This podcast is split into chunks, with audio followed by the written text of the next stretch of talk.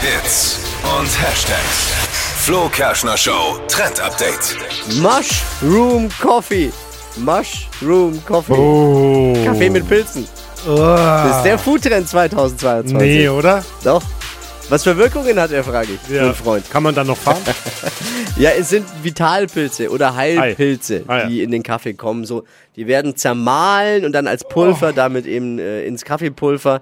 Es sind Shiitake-Pilze, also nichts, was man jetzt nicht kennt, Mhm. aber die sollen ja super gesund eben sein und die werden pulverisiert und dann ist es gesundheitsfördernde Wirkung. Auch Ah. Anti-Aging, für gute Haut am Morgen, können wir schon gebrauchen. Aber es schmeckt doch wahrscheinlich auch nicht. Kaffee mit Pilzen. Ich weiß nicht, ob man die überhaupt Ist durchschmeckt. doch auf deine, auf deine Fungi-Pizza auch kein Kaffeepulver oben drauf. Wäre mal ein Versuch wert vielleicht. Genau.